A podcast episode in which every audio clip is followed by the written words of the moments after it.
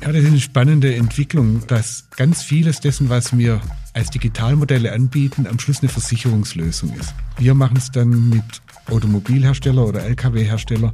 Wenn ihr unsere Daten nehmt, Service macht, wie wir es empfehlen, versichern wir euch, dass euer Motor so und so viel Betriebsstunden haben kann.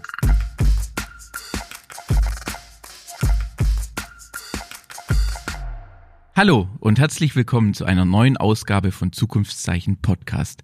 Wir sind heute in Ludwigsburg bei der Firma Mann und Hummel und mir gegenüber sitzt Thomas Fischer. Bevor ich jetzt aber selber zu viel über ihn erzähle, lasse ich ihn doch einfach gleich selber zu Wort kommen und frage dich einfach gleich als erstes, Thomas, wer bist du und was machst du eigentlich? Wer bin ich, ist eine große Frage. Aber als erstes mal sagen wir Mensch. Aber um es näher zu beschreiben, ich bin hier bei Mann und Hummel 64 Jahre dabei, das ist Kokettieren. Ich bin Gesellschafter der Firma und vertrete die, den Familienstamm Mann. Ähm, in der Konstruktion, die wir haben, kann man später vielleicht nochmal aufgehen. Beide Familienstämme werden jeweils durch einen vertreten. Und in der Funktion bin ich auch der Aufsichtsratsvorsitzende von Mann und Hummel. Hab eine längere Vergangenheit in der Automobilindustrie, also nicht nur Mann und Hummel die ganze Jahre in Bietigheim bei der SWF, heute Valeo bis hin nach Amerika und Korea jeweils mehrere Jahre gelebt. Ähm, wir wohnen jetzt in Lüdenscheid, aber mein Hauptfokuspunkt oder ist hier in ja. Ludwigsburg. Also da hast du jetzt schon mal ein paar Sachen, spannende Sachen geäußert, auf die gehen wir nachher nochmal direkt ein. Ähm, jetzt erstmal eine kurze, knackige Vorstellung, schon mal vielen Dank dafür. Wir haben eine kleine Tradition im Podcast, weil wir ja uns immer nach vorne gerichtet unterhalten. Wir wollen immer über die Zukunft, über die Chancen sprechen. Und deswegen die erste äh, Zukunftsfrage, was heißt Zukunft für dich? Es will nicht die Ausrede machen, die sich gerade im Moment anbietet, wenn es tatsächlich uns beschäftigt. Zukunft ist natürlich das Zusammenleben über Kulturen, Religionen, Gesellschaftsformen in einer friedlichen Art, dass es menschenfähig, menschenwürdig nach vorne geht. Und da gibt es natürlich gerade viele Diskussionen oder Ängste und Sorgen.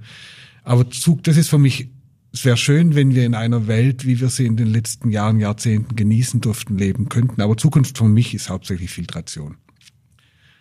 ja, das äh, äh, wundert mich jetzt nicht. Richtig, ja.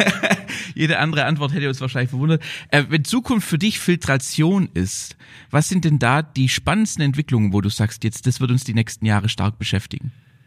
Unsere Branche ist inzwischen nicht mehr nur Automotive. Also von der ganz weit definiert saubere Luft, sauberes Wasser und Wasser fast noch stärker als saubere Luft. Da wird Verteilungskämpfe kommen.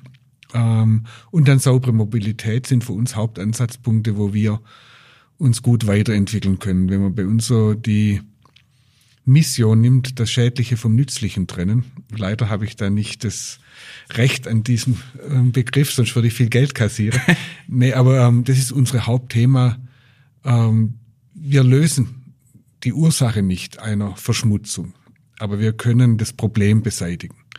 Wir können also das Wasser sauber machen. Wir können Luft sauber machen, um einem Menschen ein gutes Leben zu bieten, um einen Prozess zur Herstellung von etwas sauber zu machen. Das ist eine tolle Aufgabe.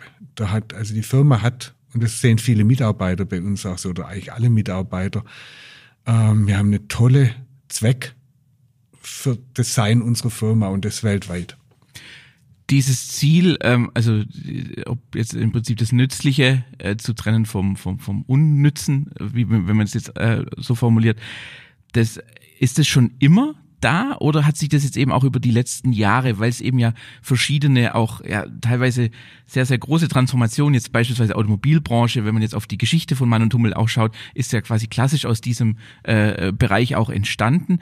Ähm, also ist es was, was jetzt gewachsen ist über die letzten Jahre oder hat diese Vision schon immer gelebt und sie hat einfach eine andere Ausprägung aufgrund der aktuellen Dinge bekommen? Richtig formuliert, gelebt hat schon immer, weil das Nützliche war immer irgendein Medium, eine Luft, eine Flüssigkeit, die nützlich sein sollte. Und wenn da Verunreinigung drin ist, schadet es eher. Das war dann früher ganz normal beim Automobil.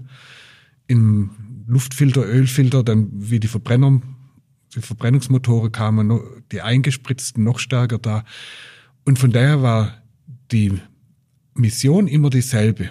Aber das hat sich, und deswegen passt es schon natürlich ausgedehnt, weil heute ist es nicht nur nützlich für einen Produktionsprozess oder eine Maschine, sondern viel stärker ähm, auf Personen bezogen.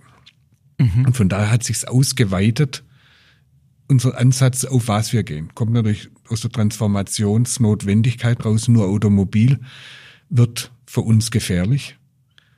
Wenn ich es vorsichtig formuliere, aber außerhalb Automobil bieten sich so viele Möglichkeiten für unsere Fähigkeiten, Technologien und unser Know-how, dass wir natürlich froh und glücklich sind, wenn wir das anwenden können. Und vor allem auch die, die Fähigkeit, quasi mit einem bestehenden Produktportfolio mal links und rechts zu gucken, wo man das noch einsetzen kann oder durch Adaption oder durch Veränderung einsetzen kann. Ich meine, das ist natürlich schon auch eine Transformationsfähigkeit von einem Unternehmen, was ja nicht zu unterschätzen ist. Viele, also ich möchte jetzt nicht, nicht, nicht schwarz malen, aber es gibt ja durchaus Unternehmen, die haben an dem, was sie gemacht haben, festgehalten und sind dann in der Form, haben sie die Transformation nicht mehr geschafft. Also wenn man jetzt an, an Kodak oder ähnliche Dinge denkt, wo man einfach sagt, ja, okay, ihr hättet es eventuell hinbekommen, aber ihr habt einfach so stark auf euer Kerngeschäft äh, vertraut und daran geglaubt und habt nicht die Möglichkeit gehabt, gehabt oder habt sie nicht wahrgenommen zu transformieren. Also allein dieser Gedanke und allein diese Möglichkeit, dass man es tut, ist ja schon auch eine große Errungenschaft für ein Unternehmen. Ja, zugestanden sind zwei Dinge. Das eine ist, dass es uns technologisch leichter fällt als vielleicht einem anderen Unternehmen, das sehr stark Metall bearbeitet für einen Verbrennungsmotor. Da andere Geschäftsfelder zu finden, ist nicht ganz so einfach, wie es bei uns ist. Unsere Technologien lassen sich einigermaßen sinnvoll und leichter übertragen. Und das Zweite, ja, da sind wir ganz zufrieden oder unzufrieden, das weiß ich gerade noch nicht genau, muss ich noch drüber nachdenken. Wir haben diese Transformationsreise angefangen und den Bewusstseinswandel zu schaffen, dass ich nicht als Kodak hängen bleiben will, sondern dass ich unser Unternehmen nicht nur in dem Produkt, sondern bezogen auf den Kunden anders ausrichten muss, die Problemlösungen, die ich anbieten muss, anders sind. Also das eine, das Know-how in andere Märkte zu bringen, ist schon mal eine erste Herausforderung für uns und wir sind da auch erst am Anfang, wenn man es betrachtet, von wo wir sein könnten oder sollten. Verglichen mit anderen sind wir gar nicht schlecht unterwegs. Von daher bin ich, weiß ich nicht, ob ich zufrieden oder unzufrieden bin. Aber eigentlich bin ich unzufrieden, weil wir noch viel weiter und viel schneller sein könnten. Und das Zweite dieser Transformation, die ähm, uns zunehmend beschäftigt, ist natürlich, wie tue ich mit den technischen Möglichkeiten, die sich um uns herum bilden, Stichwort Digitalisierung mit Anführungszeichen, wie kann ich das verbinden mit dem, was wir an Produkt haben und das an Fähigkeiten und dem, was unsere Menschen können, um zusätzlich Neues anzubieten oder bessere Lösungen. Wenn man jetzt auch mal so ein bisschen auf die ähm die Dinge schaut, die man so liest oder die man herausfindet, wenn man sich mit Mann und Hummel beschäftigt. Also ähm, ein Beispiel ähm, ist ja auch, dass, dass sie im Silicon Valley im Prinzip ja auch äh, so, so einen kleinen Hub äh, gegründet haben oder dort etabliert haben, wo dann im Prinzip auch Mitarbeiterinnen und Mitarbeiter sich bewerben konnten, dann dorthin gereist sind und dann im Prinzip an der Zukunft des Unternehmens äh, geforscht haben. Ähm, das ist jetzt aber nur ein Beispiel, aber was mich da halt interessiert, wie schafft man es, dass man all diese kleinen Punkte dann tatsächlich auch wieder zurück in, in quasi zur Mutter oder halt in die Heimat holt, um dann, weil das ist ja oftmals so, man schickt die Leute weg und die sind da nur kreativ und erfolgreich, weil jetzt überspitzt formuliertes Management nicht jeden Tag rüberfliegen kann und sagen kann, was sie machen sollen. Also die sind da im Prinzip in, in, einem geschützten Raum, wo keiner jetzt hier von oben einmal einfliegen, was einkippen und dann wieder weg, sondern die können da wirklich ungestört arbeiten. Aber die Herausforderung, die man ja oft sieht, das ist ja auch im Kleinen, wenn man in, in Deutschland, ähm, in, jetzt hier wie wir im Schwäbischen, im, im, im baden-württembergischen, süddeutschen sitzt, dass man einen Hub in Berlin gründet, ähm, da ein paar äh, hippireske äh, Kolleginnen und Kollegen einstellt und dann irgendwie hofft, dass jetzt das Unternehmen transformiert wird. Also wie bekommt man das auch hin, dass man im Prinzip diese Leistung, die extern also außerhalb der eigenen äh, des eigenen Unternehmenssitzes in anderen Regionen, jetzt im Beispiel Amerika, erfolgt, dass die auch wieder zurückfließen, also dass die Organisation das aufsaugt und dann tatsächlich auch lebt und nicht abtut mit, ja, jetzt haben sie da mal ein bisschen Spaß gehabt und jetzt kümmern wir uns wieder ums richtige Geschäft. Ja. Ähm, ich gehe gleich auf die eigentliche Frage drauf ein. Mhm. Vorab, also wir haben auch hier einen kleinen Hub und der sitzt in Heilbronn. Oh, das, das, freut uns natürlich. Ja, ja. genau, deswegen sage ich es auch. Aber das ist weit genug weg vom Headquarter, um Individualität und Schnelligkeit zu erleben, ohne dass der Gorilla umarmt, den Sie gerade schön schildern. Und das Zweite, wir sind mit unserem Hub nicht in Silicon Valley. Wir haben Teams dorthin geschickt, die so in Inkubatoren eigene Ideen umsetzen durften. Unsere Hubs sind in Singapur, und in China nochmal separat, weil China trennt sich ja doch sehr von dem Rest der Welt inzwischen, was die Themen angeht.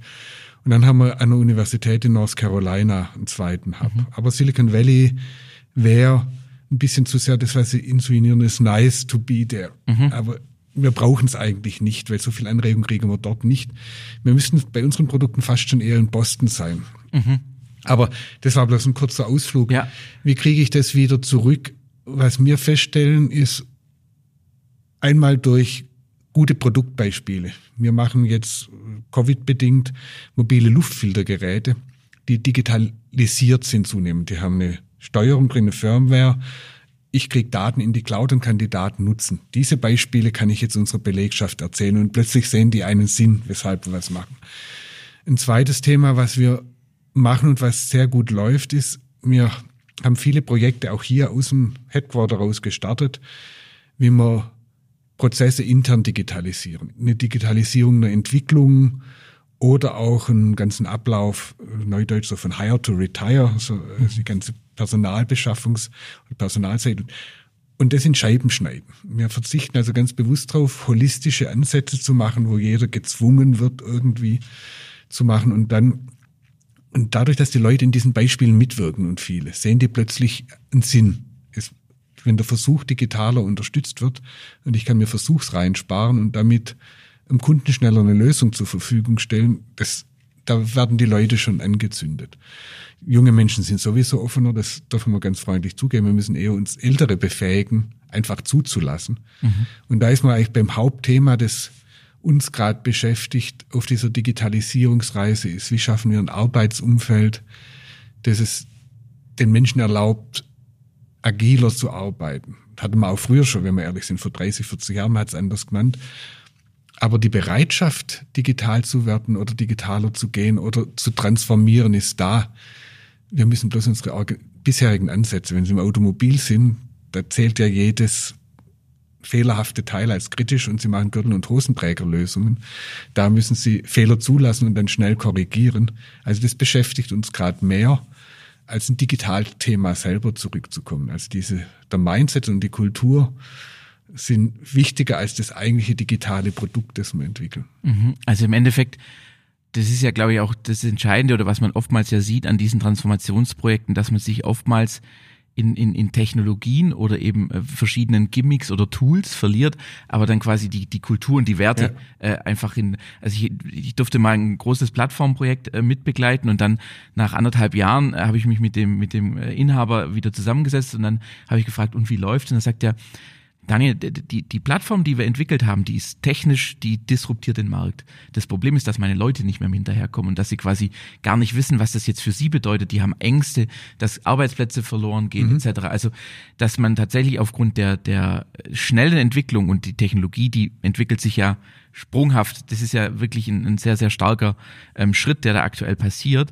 dass man dann dort die, die Menschen mitnehmen muss. Ich glaube, das ist ganz entscheidend. Und da habe ich bei ihrer, ähm, oder bei, bei ich, wenn man jetzt auf die Mann und Hummel Kultur, auf die Werte schaut, da haben sie ja auch, da ist ja auf der Webseite sind ja auch Dinge äh, aufgeführt. Da haben, also wenn man das so anguckt, hast du da die die Filterwerte, ähm, die ja im Prinzip äh, das Filter, das F für Fokus, I für Innovation, L für Leadership, T für Trust, E für Empowerment und L für Results, was ja ein sehr schönes äh, Akronym ja auch ist, wo man dann ähm, da sich dran verwirklichen kann. Aber jetzt ist meine Frage, wenn man jetzt das alles liest, das liest sich total super. Aber wenn ich jetzt hier rausgehe und in, ins nächste Büro laufe und jemand nach dem Filterwerte fragt, weiß er, was, was das ist, oder kann er einfach nur ein Gefühl wiedergeben, dass er an einem Arbeitsplatz ist, wo die Zukunft gestaltet wird und dass er sich damit gut fühlt? Beides. Also da drüber sitzt, das nächste Büro ist Corporate Communication. Die müssen. Die sollten es wissen. Aber nein, Sie können auch weltweit fragen. Die Filterwerte, sie, sie, sie leben etwas. Ähm, also wir haben sie teilweise angepasst. In den Wörtern das Wort Trust ist wesentlich stärker reingekommen. Da stand früher Teamwork. Mhm. Aber ohne Vertrauen haben wir gesagt, geht auch keine Teamarbeit. Also solche Änderungen waren drin. Ne, wir leben diese Werte schon und sehr stark. Die Herausforderung ist natürlich jetzt, dass unterschiedliche Kulturen unterschiedlich schnell sind. Und wenn man nimmt, wir haben in Asien und in anderen Ländern relativ viel Mitarbeiter jetzt, die ganz anders an Themen rangehen. Bei uns muss man immer etwas quasi zerstören, um was Neues aufzubauen. Da die nichts haben bisher, müssen die auch nichts zerstören und sind viel unbefangener, was Neues zu tun.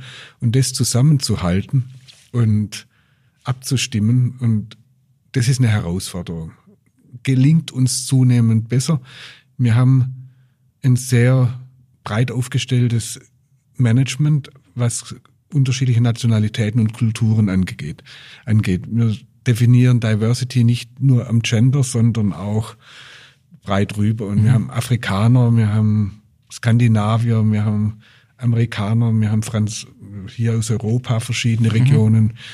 Ähm, und das hilft uns, ich sage noch nicht, dass wir gut sind. Also es ist eine ständige Herausforderung, ähm, Kulturen so zu integrieren, dass unsere Werte weltweit einheitlich verstanden und gelebt werden. Und jetzt mal auch ganz direkt gefragt, ähm, wie oft bist du denn dann unterwegs, dass die ganzen Leute dich äh, über die Welt verteilt quasi auch mal sehen können? Weil das ist ja oftmals so, dass äh, man ja tatsächlich auch selber dann dorthin reist und ich meine, jetzt sagst du, du, du vertrittst äh, den einen Stamm äh, von Mann und Hummel. Das heißt, wenn du irgendwo hinkommst, dann ist es nicht, dass irgendwie einmal jemand aus dem Management äh, da hinkommt, sondern dann ist es ja wirklich, also mehr Wertschätzung gibt's ja quasi nicht, wenn da quasi auch von Inhaberseite dann man sich dorthin begibt. Also bist du dann auch oft unterwegs, dass die Leute dich erleben können, dass du die Idee, die ihr auch als Familie, als, als die beiden Stämme habt, dass das auch für die Leute äh, klar ist und, und, und erlebbar ist und auch, dass man da Fragen stellen kann und da interagieren kann?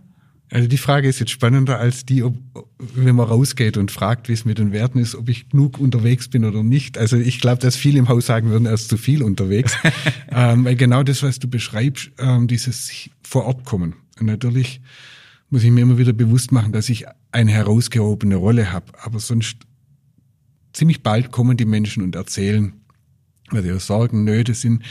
Ich bekomme sehr viel mit auch dadurch, wenn ich reise, mich mit anderen aushalte, weil es mir auf der strategischen Seite gut hilft, das nach Weiterentwickeln in die Zukunft unserer Firma und alle Menschen zu erleben oder die Menschen, die überall sind und damit auch das Potenzial, das wir als Firma haben, zu sehen und vielleicht zu helfen. Das mache ich sehr. Also ich bin wahrscheinlich ähm, zwischen etwa zwei Wochen im Monat unterwegs. Mhm.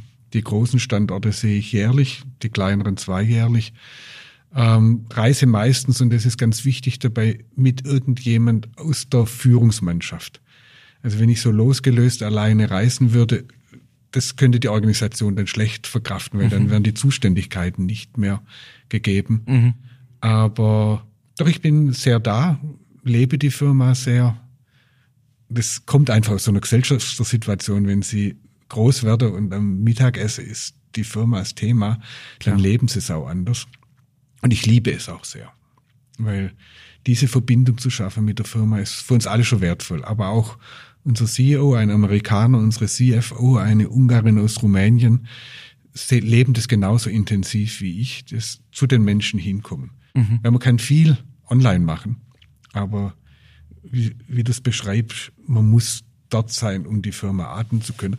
Und wir sind auch jetzt in den ganzen Covid-Zeiten bis auf China überall hingekommen. Mhm. Es ging und haben auch intensiv gemacht. War wahrscheinlich auch in den Zeiten ein wichtiges Signal an die mhm. äh, Kolleginnen und Kollegen in den anderen Ländern, dass man quasi sagt, okay, das war jetzt echt nicht einfach, dass er hierher kommt oder dass die quasi das Teil des Führungsgremiums hierher kommt, aber sie sind da und es gibt uns ja auch wieder ne, dieses, diesen Trust, dass man quasi äh, für jemanden arbeitet, wo man, äh, wo jeder Einzelne was wert ist auch ähm, und wo man auch, wo auch gekümmert wird. Ja. Das ist ja, glaube ich, auch immer ein ganz wichtiger Punkt. Und es, ist, es waren zwei sehr schwere Jahre und das dritte, ist, das jetzige Jahr ist nicht einfacher. Aber ja, um den Zusammenhalt in der Firma in solchen, und die, die Menschen haben herausragendes geleistet, aber da ist nicht unsere Firma die einzige, das haben viele. Mhm. Toll. Hätte ich nicht erwartet, wie gut man durch solche Krisen durchkam. Da rede ich jetzt nicht über das Finanzielle, da hat es manche mehr oder weniger gebeutelt, aber wie, zu welchen Leistungen Menschen fähig sind ähm, in der Krise, das war für mich wieder eindrucksvoll zu erleben. Und da ist es natürlich gut, wenn man hinkommt und anerkennt, aber auch aufnehmen kann, was die Menschen ganz unmittelbar beschäftigt. Und mhm. jetzt kleines Beispiel. Diese Woche ist unser CEO in Polen. Wir haben einen Standort in der Ukraine, der von Polen aus betreut wird. Und er geht hin, er muss nahe hingehen, um zu sehen, ähm, wie, wie wir unterstützen, helfen können und auch wie wir Gefühle, Meinungen, Emotionen aufnehmen können. Mhm.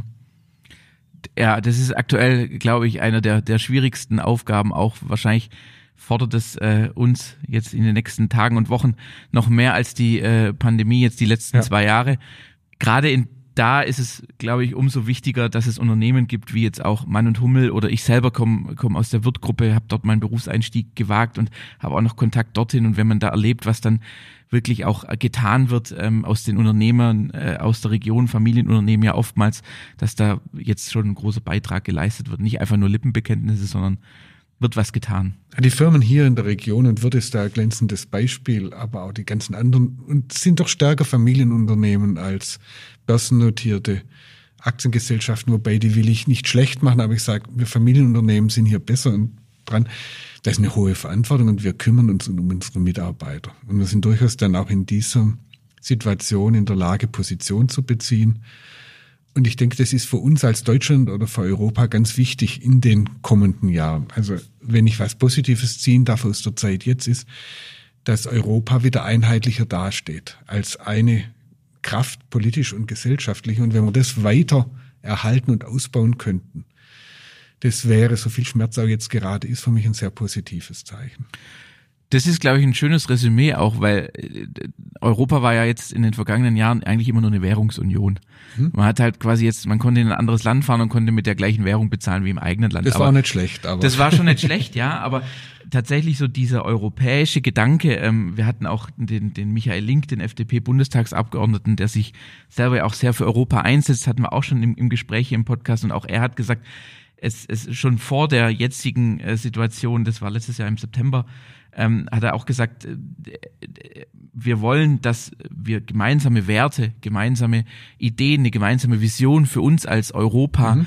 definieren, weil nur so können wir auch alle Herausforderungen, aber auch alle Chancen, die sich für uns ergeben, in Zukunft auch äh, nutzen, weil sonst steht Deutschland im Wettbewerb mit den äh, mit dem asiatischen Raum, mit dem US-amerikanischen Raum ähm, und wenn wir da aber Europa gegenüberstellen, dann haben wir eine ganz andere Position, um hier vorangehen zu können. Dem kann ich nur zustimmen und ich unterstelle, ich habe den Podcast jetzt nicht gehört, ähm, dass er es auch damit verbindet, wir haben Europa, wir haben ein Wertegerüst, das wir leben, aber es muss nicht das richtige Wertegerüst für Indien oder für China oder für Amerika sein. Also wir müssen nicht der Welt sagen, alles muss sein wie mir. Die zehn Gebote gibt es in allen Religionen. Also von daher, ja. wenn wir es verbinden, dass wir Europa was darstellen, was uns verbindet, was wir leben können und gleichzeitig fähig sind, mit anderen zusammenzuleben, die anders denken, dann hätten wir ganz viel gewonnen. Das stimmt und ich hoffe, dass wir das äh, alle mitgestalten können und jeder das auch beiträgt, was er beitragen kann, weil da glaube ich auch äh, die aktuelle Lage deutlich zeigt, dass wir da eine mhm. starke Stimme einheitlich haben ja, müssen, ja. Und, um nach vorne gehen, auch zu Erfolg, um nach vorne gehen mhm. zu können, erfolgreich, ja.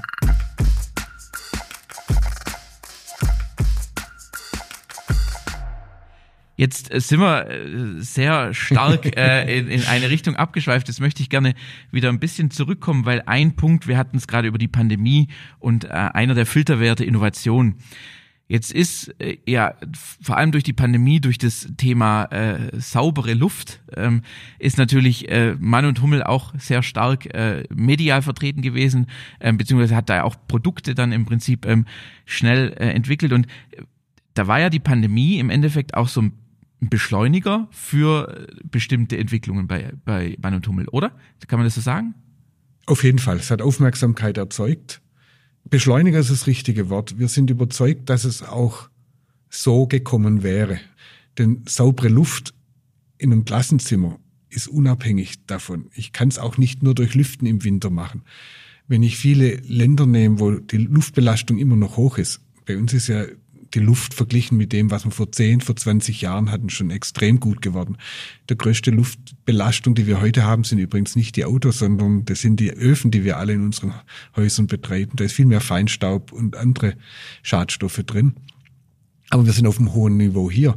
Aber wir waren überzeugt, um in diesen urbanen, großen Gebilden saubere Luft oder ein lebenswertes Leben zu schaffen, geht auch stark über die Kinder und ein um den Kindern eine gute Zukunft zu bescheren, wird, kommen auch Nachfragen ohne Pandemie zustande. Mhm. Also diese Filterwürfel, die wir aufgestellt haben jetzt, die waren schon vor der Pandemie aktiv. Mhm. Aber auch wieder beschleunigt hier in Europa durch Umweltgesetzgebung. Also wir sind oft ein bisschen abhängig von der Regulatorik und die lässt dann auf sich warten. Wir haben zum Beispiel einen Brems, jetzt mache ich Werbung, klar.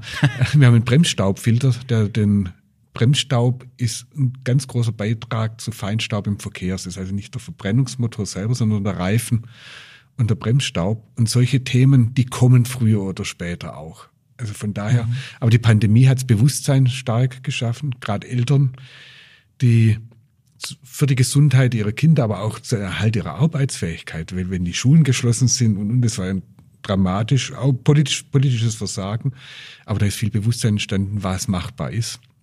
Und das freut uns nicht, wie es entstanden ist, weil da hätten wir uns schon gehofft, dass ein Staat besser und schneller regiert, weil Schule ist nun mal staatlich hier. Mhm. Aber ja, das hilft uns.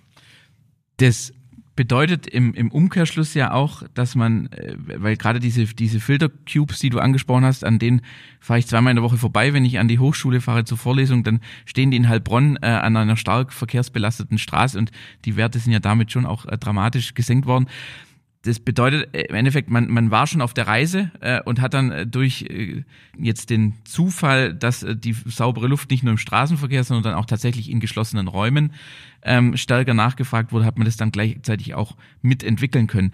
Aber jetzt ähm, tatsächlich ist es ja, wie du auch richtig sagst, ein, ein staatliches Thema.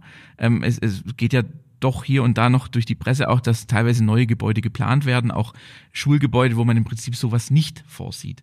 Und da muss man wiederum sagen, eigentlich ist es ja nicht so richtig clever, ähm, weil das Thema wird uns jetzt dauerhaft beschäftigen, das geht ja nicht mehr weg. Also das ist, wie das Internet keine äh, ja. Übergangserscheinung ist, sondern äh, also man muss sich ja wirklich jetzt, äh, ich will jetzt nicht das Wort New Normal äh, in, in den Mund nehmen, der Begriff ist überstrapaziert, aber im Endeffekt dieses Thema, wenn ich in einem Raum mich befinde, in dem mehrere Menschen arbeiten oder zur Schule gehen oder ähnliches, dann wird äh, so eine saubere Luft ja zukünftig ein gewisses Grundbedürfnis haben, was wir alle irgendwie ja gestillt haben sehen. Und ja, und es wird nicht nur von der Regulatorik kommen. Also vom Kunden her gedacht kommen jetzt zunehmend Initiativen, um dem Kunden ein gutes Umfeld zu bieten. Ein kleineres Beispiel ist U-Bahn-Stationen. Das ist so Stahlschiene, Stahlrad, Stahlbremse. Da ist Feinstaub ohne Ende.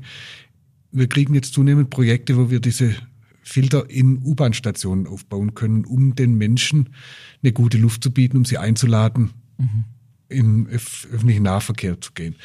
Was für mich ganz spannend ist, in Asien gibt es zunehmend Tendenzen von großen Immobilienbetreibern, die, die sagen, wenn ich ein Hochhaus, Bürohochhaus plane, die höchsten Kosten über 20 Jahre ist nicht der Strom, ist nicht das Baumaterial, das sind die Gehälter der Mitarbeiter. Also muss ich meine Mitarbeiter gut versorgen. Und das ist saubere Luft, gutes Licht und gutes Geräusch, also möglichst wenig Geräuschbelastung. Und da wird jetzt zunehmend auch dynamisch zertifiziert. Man guckt also nicht mehr nur, ist der Bau mit gutem Beton oder gebaut oder mhm. strahl Gas der Teppichboden aus, sondern wie ist die ganze Wohlfühlsituation oder das tatsächlich nicht nur Wohlfühl, Wohlbefinden der Mitarbeiter.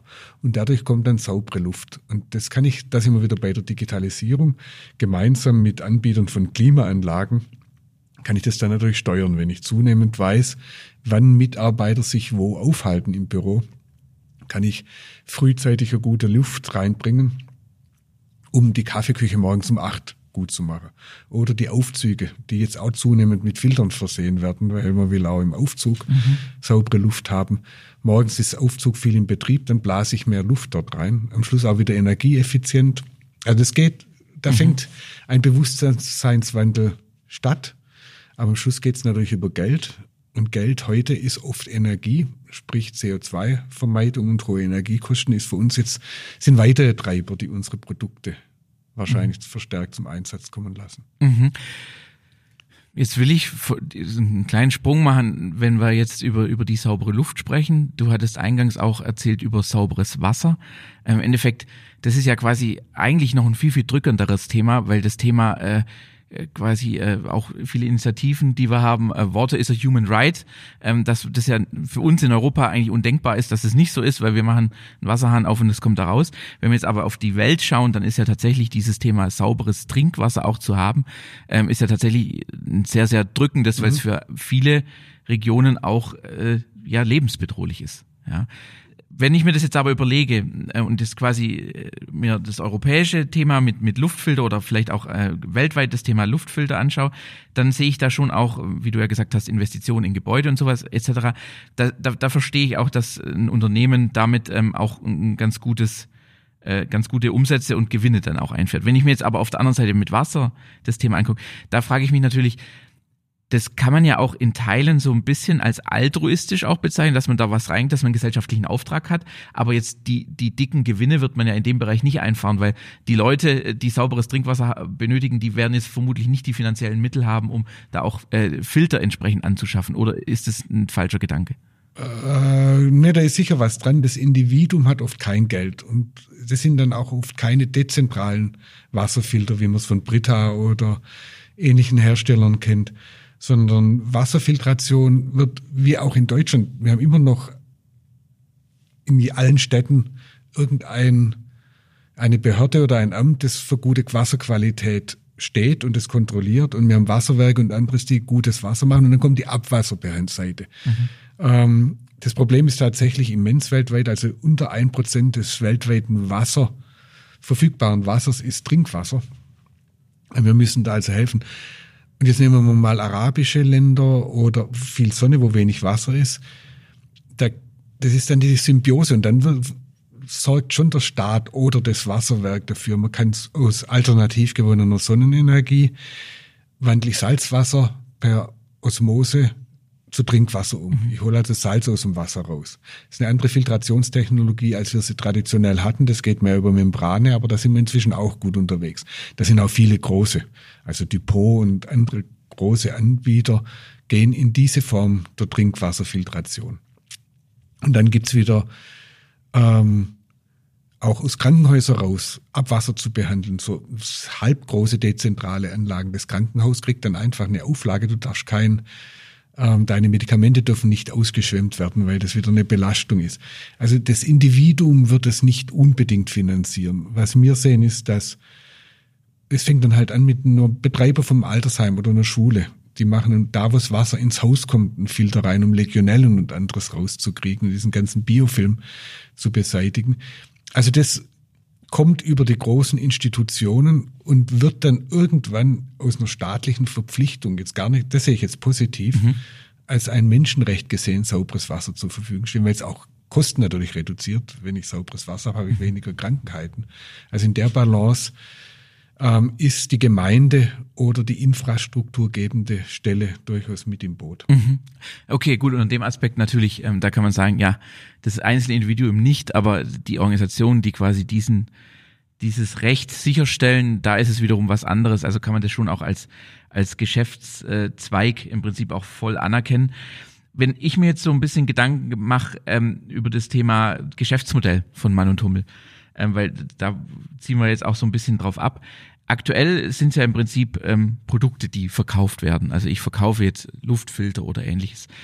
Und wenn wir jetzt äh, über Digitalisierung, ähm, über Zukunft nachdenken, dann äh, gibt es ja einen aktuellen sehr starken Trend, ähm, dass man im Prinzip äh, alles as a Service also ist im Prinzip äh, Clean Air as a Service. Also dass ich gar nicht mehr für das Produkt bezahle, sondern dass im Prinzip dieses Produkt misst, wie viel Luft beispielsweise dort durchgeschleust wird und ich bezahle dann quasi pro Luftmenge oder ähnliches. Ähm, oder ähm, bei, bei, bei Wasserfiltern im Prinzip mhm. mit dem gefilterten Wasser. Ähm, wie und das funktioniert natürlich nur, wenn ich vernetzte Geräte habe, weil nur wenn das Ding nach Hause telefoniert, sage ich mal, dann kann ich auch wissen, was da tatsächlich durchläuft, kann da auch Missbrauch vorbeugen, das ist alles klar soweit. Aber inwieweit gehen da tatsächlich auch, weil das ist ja auch ein Teil der Transformation, dass ich mein Geschäftsmodell verändere, inwieweit gehen da die Gedanken, dass man sagt, ja, wir müssen uns in diese Reise begeben. Ähm, dort sind wir noch nicht, aber wir müssen uns auf jeden Fall damit auseinandersetzen, weil es könnte, wenn nicht wir, vielleicht unser Wettbewerb das dann tatsächlich auch stärker nutzen in die Richtung. Äh, machen wir auf jeden Fall. Da tut sich sogar erstaunlich viel.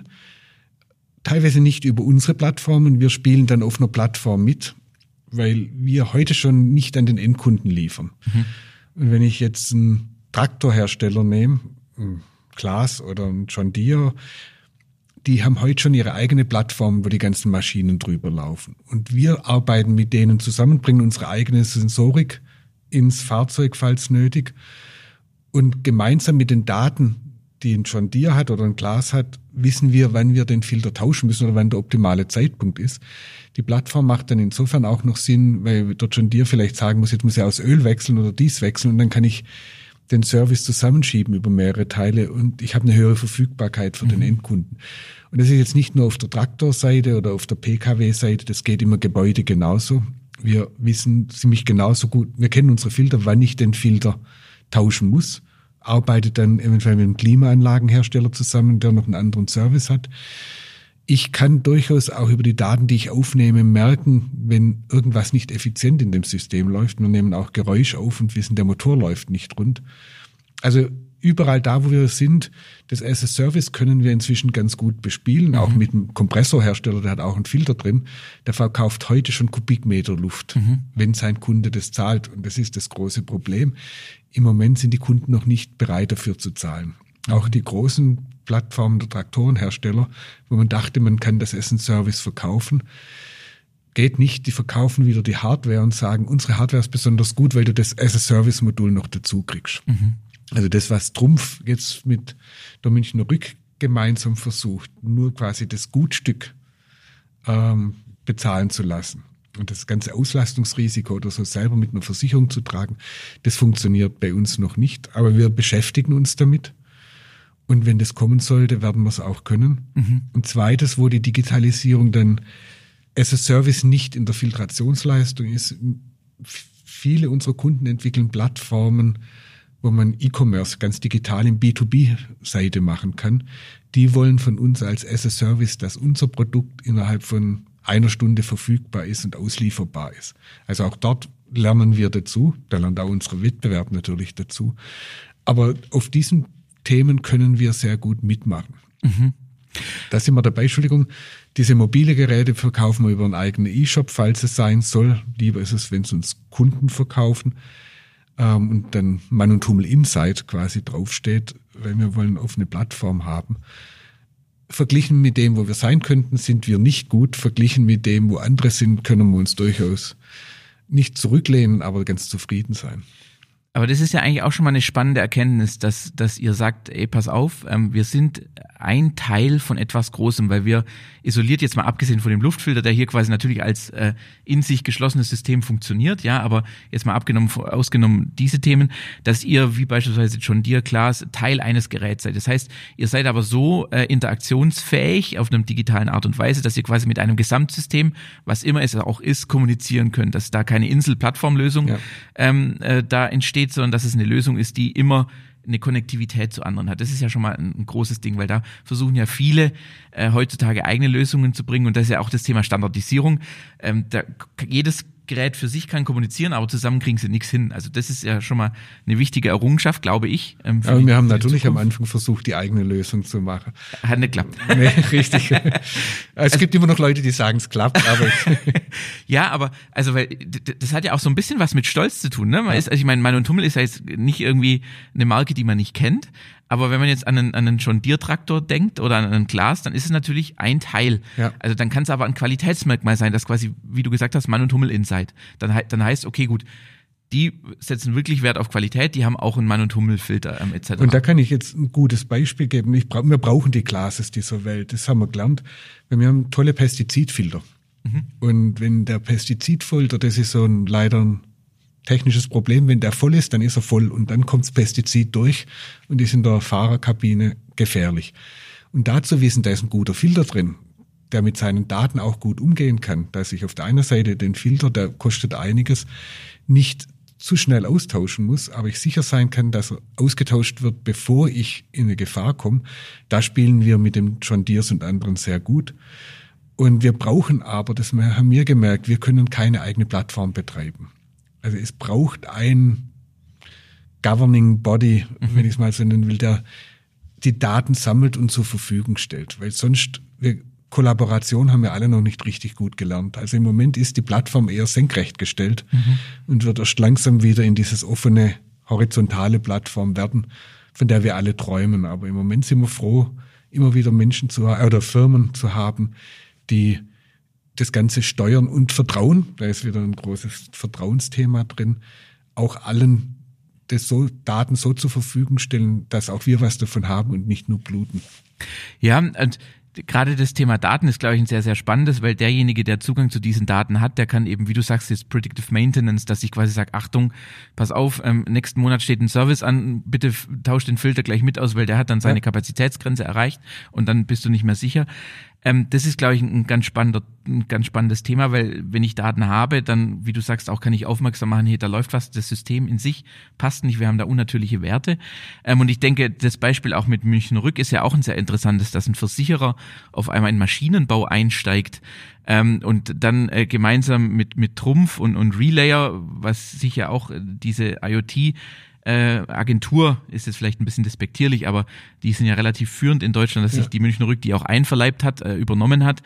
Ähm, und, und dass die jetzt sich aber auch ja, ähm, da hatten wir im Vorgespräch, hatten wir drüber gesprochen, dass die sich jetzt nicht nur auf dieses Teil, also dass da am Ende ein fertiges Teil aus der Trumpfmaschine putzelt, ähm, sondern tatsächlich dann auch überlegen, was passiert denn, wenn der ja. Service ansteht mit ähm, der, der, der Firma SpareTech, äh, die sich in Stuttgart ein Startup ist, ähm, was ja als auch ein Investment von, von Josef Willkommen und Relayer bekommen hat direkt. Also dass man tatsächlich dann, wenn ich einmal drin bin, dass ich mir dann auch tatsächlich über den ganzen Prozess auch Gedanken mache. Und wenn man das jetzt auf Mann und Hummel äh, wiederum äh, legt, dann seid ihr im Prinzip auf einer ähnlichen Reise, weil ihr sagt, wir müssen links, rechts, vor, nachgelagert schauen, was passiert, weil nur wenn ich dann am Endeffekt ein ganzes Paket habe, dann ist auch irgendwann dieser As-a-Service-Gedanke lukrativ, weil dann berechne ich äh, ne, Total Cost of Ownership, was ist für mich teurer oder risikobehafteter und nur dann kann ich mich ja. dafür entscheiden. Was ja spannend war, dass am Anfang ähm, auf dieses Projekt mit, mit Trumpf und Münchner Rück viele ein bisschen milde lächelnd äh, geguckt haben. Das hat es doch zehn, elf Monate gedauert und dann kam Heidelberger äh, Druckmaschinen AG mit dazu und jetzt sukzessive kommen neue große äh, Maschinenbauhersteller auch dazu, wo man sagt, okay, der Markt hat jetzt wohl leicht verstanden und es hat ein bisschen auch eine gewisse Durchdringung erreicht. Ja, das ist eine spannende Entwicklung, ähm, dass ganz vieles dessen, was wir als Digitalmodelle anbieten, am Schluss eine Versicherungslösung ist. Also ich nehme jetzt mal ganz bewusst nicht Relay und München Rück und andere, aber nehmen Sie Bayer hat Monsanto gekauft. Mhm. Kann man doch immer sagen, blöd macht und die Anwälte hätte besser sein können und dies und jenes. Aber Monsanto hat eine Plattform und Bayer gemeinsam jetzt noch mehr, die sagen, du Bauer, wenn du von Beginn des Aussäens oder des Feldbestellens über da musst du jetzt düngen, da musst du jetzt Pestizid ausbringen, da musst du Wasser reinbringen, unseren digital gestützten Hinweisen folgst, dann garantieren wir dir deine Ernte. Also im Prinzip auch wieder das Versicherungsmodell. Mhm. Wir machen es dann mit Automobilhersteller oder Lkw-Hersteller. Wenn ihr unsere Daten nehmt, Service macht, wie wir es empfehlen, versichern wir euch, dass euer Motor so und so viel Betriebsstunden haben kann. Mhm. Also es ist eine ganz spannende Entwicklung, wie du gerade richtig sagst, die da geht. Und die andere spannende Entwicklung sind so Firmen wie SpareTech. Also ich hatte das Glück, den Lukas Biedermann mal zu erleben. Wir saßen auf einem Abendessen neben mir. Und diese, dieser Ansatz, ich fange erstmal an und hole nur das Cash raus, indem ich Dinge digital mache, weniger Werkzeuge pro Standort, weil ich es nicht brauche.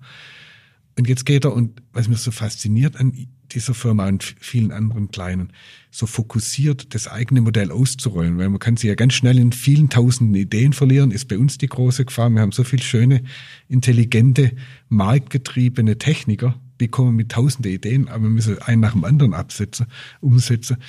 Aber jetzt kommen sie auf eine Verfügbarkeitsgarantie am Schluss hin und dann haben sie auch wieder eine Art Versicherung. Du ja. kannst produzieren und das wird dann bezahlt. Also ich finde das hochspannend, ja. Ja, und ich glaube, das ist halt, das ist auch eine, eine interessante Entwicklung, dass man, dass gerade so ein Startup äh, sich dann so etabliert, weil sie eben wirklich kompromisslos und fokussiert auf ein Thema einzahlen, da auch wirklich erkennen, dass es da einen Schmerz gibt und das dann wirklich erstmal durchdeklinieren und dann schauen, okay, was können wir jetzt noch zusätzlich machen? Ja. Dann durch äh, neue Investoren, die dazukommen, natürlich sich äh, enorm dann auch äh, etablieren können. Das ist ganz interessant, weil du jetzt auch sagst, bei euch haben die Leute tausende Ideen, äh, aber im Endeffekt, das ist ja immer so, wenn man dann so, ich will jetzt nicht schöngeistig sagen, aber man hat dann doch ähm, sehr visionäre Ideen und sagt, wir sollten das und wir sollten das, dann habe ich am Ende äh, 200 bunte PowerPoint-Folien, aber ein neues Produkt rausgepurzelt ist immer noch nicht. Ne? Und das ist, glaube ich, auch ja so oftmals die Gefahr, dass man sich, dass man den Fokus verliert und zu viel auf einmal möchte und dann am Ende gar nichts hat. Ja. Und das ist die Balance, die man halten müsse, weil also jetzt nehme ich mich, weil ich viel unterwegs bin, habe ich natürlich auch viele Ideen. Und wenn ich die ins Haus reintrage, dann sage ich irgendwann jetzt Fischer, stopp, Gott sei Dank. Jetzt lass uns erst mal den ersten Elefanten in Scheiben schneiden, bevor wir noch mehr Elefanten in den Walfisch schieben. Mhm. Aber das dann fokussiert umzusetzen, Schritt für Schritt und dann ein Geschäftsmodell daraus zu entwickeln, das am Schluss auch bezahlt wird. Wer das schafft, hat einen riesen Vorteil.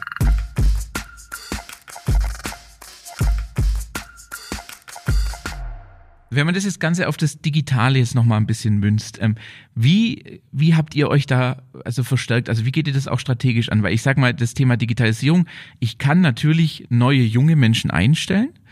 Ähm, ich habe natürlich Menschen im Unternehmen, die das bereits können oder halt kognitiv in der Leistung, in, in der Lage sind, das quasi weiterzutreiben. Aber oftmals brauche ich ja tatsächlich auch neue Köpfe, von außen, die kommen, die einfach eine gewisse, äh, im Digitalen sagt man immer Street Credibility haben, also die da schon einen gewissen nächster Englizismus Track Record haben, also die schon mal Projekte angeschoben haben äh, bei, bei Herstellern oder bei Händlern und dann einfach ins Unternehmen kommen und diese Innovation mitbringen. Also und wie handhabt ihr das? Wie stark kommt es von innen heraus, beziehungsweise an welchen Punkten verstärkt ihr euch auch einfach mit externen Kräften? Ähm, kann man so generell nicht sagen, weil ich sage, wir haben schon drei Digitalisierungs- Themen. Das eine ist, Geschäftsmodelle zu entwickeln mit dem Kunden gemeinsam. Das zweite ist, Prozesse intern zu digitalisieren, sei es vom Entwicklungsprozess bis zu irgendeinem Accounts Payable Prozess. Und das dritte ist, die Fertigung zu digitalisieren. Also eine Fertigung holen machen wir sehr viel im Haus. Ähm, arbeiten dann mit Beratern zusammen. Wir haben eine Art, mir fällt das nicht mehr ein, das wir verwendet haben, aber wir haben mal eine Plattform genutzt, gemeinsam mit extern, der hat uns geholfen, wo wir alle Mitarbeiter im Unternehmen aufgefordert haben, bringt uns doch Beispiele, wo wir IoT-Lösungen einsetzen können. Da haben sich 2000 Leute angemeldet, sind 4500 Ideen reingekommen. Wir sind 20.000 Mitarbeiter, von daher ist 2000 schon mhm. sehr viel. Ja. Kamen 4500 Ideen, die haben wir gebündelt oder so, dann auch wieder fokussieren, kanalisiert und setzen jetzt 25 Ideen schrittweise sehr gut um. Also da haben wir das Wissen im Haus gebündelt und mit Mitarbeitern, die wir im Haus hatten, umgesetzt mit der Firma, die diese Innovationsplattform geboten hat, um das Wissen ein, abzuholen und zu sammeln. War dann war ein toller Erfolg und erzählen wir heute noch davon. Das mhm. werden wir sicher auch regelmäßig machen. Auf der Seite, wie wir Prozesse digitalisieren, ist es auch stark der junge Mitarbeiter hier im Haus, dann durchaus auch jung eingestellt, mal von der Universität einer. Ähm, oder, oder das kriegen wir noch aus dem Haus gestemmt, gemeinsam dann auch mit Beratungsfirmen, mhm. die uns mal sagen, für einen bestimmten Prozess, das könnt ihr so oder so machen oder ähm, ja, das ist so bekannt, das darf man sagen. Bertex sagt, jetzt sage ich, wir haben Zelonis ins Haus geholt. Mhm. Aber mit Celonis umzugehen, das lernt schon einer bei uns im Haus. Mhm. Dazwischen ist noch eine Beratungsfirma, ja. die mit Celonis häufiger zusammenarbeitet. Im Bereich Geschäftsmodelle finden wir schon auch gute junge Talente im Haus, aber da haben wir uns auch Menschen von außen geholt, mhm. die einfach Street Credibility haben, holen aber auch immer wieder, wenn eine tolle Idee da ist, jemand von außen, der uns begleitet um nicht nur zu, die Idee zu verifizieren, das schaffen wir vielleicht sogar selber, mhm. aber die PS auf die Straße zu bringen, ja. da müssen wir nicht immer Leute einstellen, sondern da gibt es ja genug Ökosysteme, wo man Firmen oder Individuen holen kann, die einem helfen. Mhm. Und das ist mir ganz lieb. Ich muss nicht immer jeden im Haus haben, sondern wenn das gut zusammenarbeitet, das kann fruchtbarer sein. Aber zwei, drei Leute haben ins Haus geholt. Mhm. Ja, ich denke, das ist ja auch ein ganz spannender Aspekt, dass man quasi sagt, wir holen uns mal punktuelle Expertise und dann ähm, wird äh, was angeschoben, beschleunigt wieder das Thema. Ähm, und wenn es dann im Prinzip ins Laufen gekommen ist, dann können wir das auch wieder selber mhm. äh, entsprechend ja. machen. Da brauche ich jetzt nicht irgendwie den Experten, weil vielleicht langweilt er sich dann auch auf Dauer. Ja, und, die, und die Jungen lernen mit diesen genau. Experten. Also das, wenn, und da sind wir, das gefällt mir richtig gut. Und deswegen da auch Heilbrunn, deswegen die Jungen, die wir hier aus dem Haus hatten, die jetzt bei uns so ein Data Analytics Projekt für Unternehmensprozesse mhm. treiben, die wollten ganz gerne nach Heilbronn sitzen. Mhm. Die kommen ein, zwei Tage in der Woche hier rein, aber den Rest sind sie in Heilbronn in diesem anderen Ökosystem, ja. wo sie auch andere Impulse finden und andere Menschen finden. Und das, das ist so eine Kombination, die sich ganz gut ergibt. Das, das ist noch ein spannender Aspekt, auf den ich kurz eingehen will, weil, weil du gesagt hast, die kommen ab und zu auch mal hierher zu uns nach Ludwigsburg. Jetzt hat natürlich die Pandemie vor allem auch dazu geführt, dass wir in verteilten Teams arbeiten. Also dass es quasi dieser Weg äh, in die Zentrale oder zum Arbeitsort ja sehr wenig ist. Jetzt hat man natürlich, wenn man ein produzierendes Unternehmen ist, äh, ich sag mal, die Produktion ist noch nicht so weit digitalisiert, dass die quasi im Homeoffice erledigt werden kann. Also da muss ich leider halt tatsächlich physisch präsent sein. Aber an sich ähm, wie, wie, wie ist das bei Mann und Hummel? Wie hat sich das äh, entwickelt? Ähm, weil zu Beginn hatten, äh, sind, ist, sind alle Systeme abgestürzt, weil sie alle gnadenlos überlastet waren. Ich glaube, das ging jeder Firma so, egal wie groß.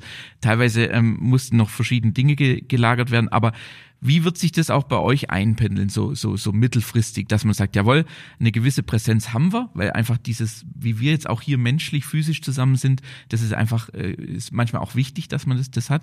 Aber wir haben natürlich jetzt auch viele Möglichkeiten in dezentraleren ähm, Zusammensetzungen quasi auch Projekte voranzutreiben. Ja, das sind jetzt auch wieder zwei Elemente drin, die für mich ganz spannend sind. Das eine ist, wir haben die Leute nie nach Hause geschickt. Mhm. Also wir waren immer offen. Mhm. Klar, wo Schulen geschlossen waren, ja. waren Eltern zu Hause, wo es gesundheitlich war. Aber man durfte bei uns auch reinkommen. Dann gab es in der IT rote und blaue Teams, um das Risiko zu minimieren. Wir wollen eigentlich, und das, das sehe ich bei vielen großen Beratungsfirmen auch, die ganz Hurra geschrien haben, jetzt schicken wir alle nach Hause und die waren auch technisch in der Lage, das zu bewerkstelligen.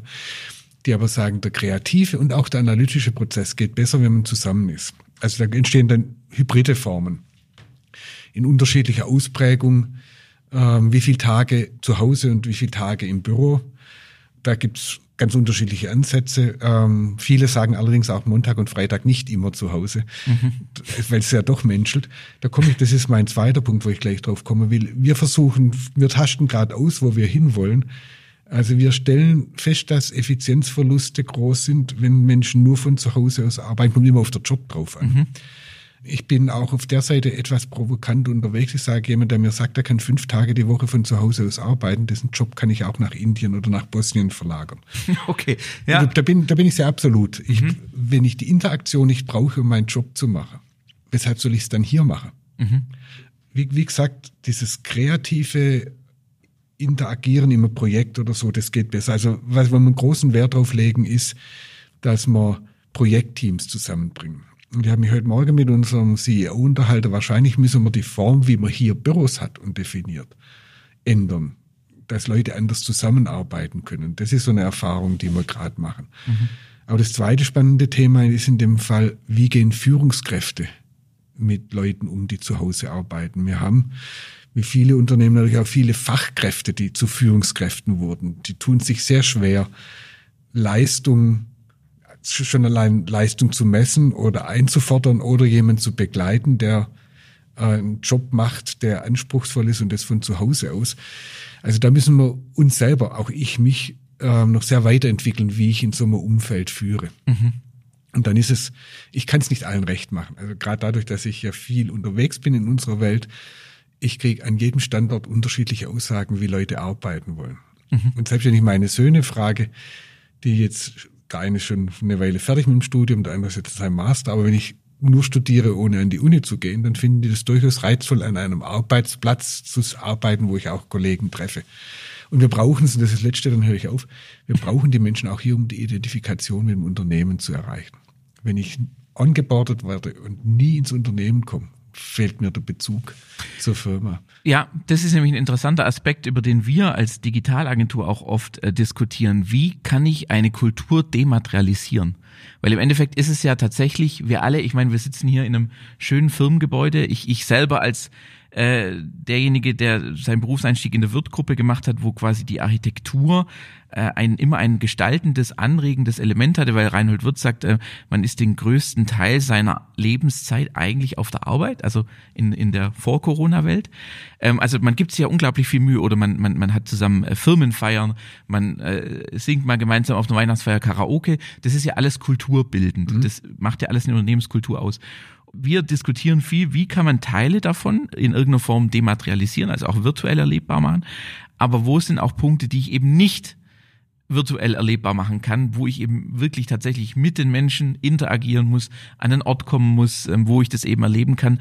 Weil wenn man das nicht schafft oder nicht hinbekommt, dann ist es im Prinzip diese, auch, auch die junge, heranwachsende Generation, die kann einen Laptop zuklappen heute und macht morgen einen Laptop wieder auf und hat einen Arbeitgeber gewechselt. Da mhm. ist sonst nichts Ja. mehr erforderlich. Ne? Ein neuer Laptop ist gekommen, den habe ich und dann habe ich und das ist tatsächlich ein, ein, großer Punkt, über den wir auch wirklich äh, viel diskutieren, weil wir natürlich auch viele Einblicke in Unternehmen haben, ähm, inwieweit man da tatsächlich was digitalisieren kann, inwieweit eben auch nicht. Das ist, glaube ich, eine Herausforderung, die vielen noch bevorsteht und die noch nicht abschließend Nein, und die, gelöst ist. vollkommen zugestimmt. Und ich kann jemanden digital kennenlernen auf irgendeiner Dating-App, aber irgendwann will ich die Person auch physisch sehen äh, und erfahren. Und es ist auch spannend, jetzt gerade für uns, die wir so global unterwegs sind, wie kann ich das in verschiedenen Kulturen machen? Ähm, und wie komme ich zusammen? Also, wenn ich jetzt Brasilien nehme, wir haben so eine Inhouse-App oder ist auch ein Startup, das wir verwenden, Beekeeper, als eine Konnektivitätsplattform. Und die Brasilianer lieben es und die nutzen es und die kommunizieren drüber, private Dinge und alles. Das ist unglaublich. Ein ganz wichtiges Element von die, für die des Ersatzes des Zusammenkommens. Und selbst wenn sie nebeneinander stehen, tauschen sie sich darüber aus. In anderen Ländern wird es überhaupt oder nicht oder ganz wenig genutzt. Also da müssen wir noch ganz viel lernen. Da hast du vollkommen recht. Also, also finde ich finde es schön, dass man noch solche Aufgaben hat, wo man dazulernen kann und wo es um Menschen geht. Aber man schafft auch immer wieder unglückliche Menschen, weil ich was vielleicht tue, wie es dort nicht passt und dann müssen wir es anpassen oder wieder dazulernen. Also da müssen wir, da sind wir am ständigen Prüfen und verändern und Und würdest du auch sagen, dass es tatsächlich auch nicht gelingt, auf dieser Reise Leute nicht mitzunehmen und diejenigen, die man nicht mitnehmen kann, dass die dann sich im extremsten Fall bekommen, die dann die Chance, sich beruflich neu zu orientieren? Ja, das ist ein genereller Ansatz bei mir. Also wir haben ständige Veränderungen. Und manchen fällt es leichter und manchen weniger. Und wenn ich, ich muss Hilfe anbieten oder Leitplanken anbieten, dass jemand seine Aufgabe machen kann. Auch Fortbildungen, was immer, sind Vorgesetzte wieder sehr gefragt. Ähm, ich brauche eine ganz andere Form. Das machen wir jetzt sehr intensiv als früher Form des Talentmanagements, der Talententwicklung. Aber wenn es dann irgendwann nicht passt, dann kann, dann ist für uns schon der Ansatz, ich muss auch mal versuchen, ob ich nicht eine andere Stelle im Unternehmen habe. Das ist ja auch schon eine berufliche mhm. Veränderung. Und wenn wir das nicht bieten können, ja, dann kenne ich genug Fälle, wo es sogar hilfreich war, dass jemand das Unternehmen verließ und sie oder er haben dann woanders eine Stelle gefunden, die viel besser passt und sie sind sehr viel zufriedener. Also ist Transformation oder Entwicklung halt auch der Mut, dann an der einen oder anderen Stelle äh, andere Wege, vielleicht auch getrennter Art zu gehen und nicht den Wunsch zu haben, jeden glücklich machen zu wollen auf dieser Reise. Ich tue noch ein zweites Wort dazu. Der Mut, ja, mhm. musste auch ich lernen und die Konsequenz. Also Konsequenz merken wir ist ähm, sehr hilfreich. Also klare Kommunikation dessen, was wir wollen. Und dann, wenn das Handeln zeigt, dass es nicht funktioniert, mit einer Person oder einer Vorgehensweise dies zu ändern. Mhm. Ja, jedenfalls sehr spannenden Einblick. Mit Blick auf die Uhr haben wir jetzt den klassischen Inlandsflug, wie lange ein Podcast dauern darf, gerade so erreicht. Also von an der Stelle würde ich mich auch sehr herzlich bedanken bei dir, dass du dir die Zeit genommen hast, auch die Offenheit, mit der wir über Mann und Hummel, über die Entwicklung, über Innovation äh, diskutiert haben. Also da äh, wirklich vielen lieben Dank. Und ich selber bin tatsächlich jetzt sehr gespannt, was noch so alles aus eurer Ecke zu hören ist und wie ihr euch entwickelt und ähm, wie das ganze Thema, also das Nützliche von dem äh, Unnützen zu trennen als Mission, wie das weitergelebt wird. Vielen ja, lieben Dank. Ich danke. Wir fliegen gerne mal wieder und ich erzähle dann drüber.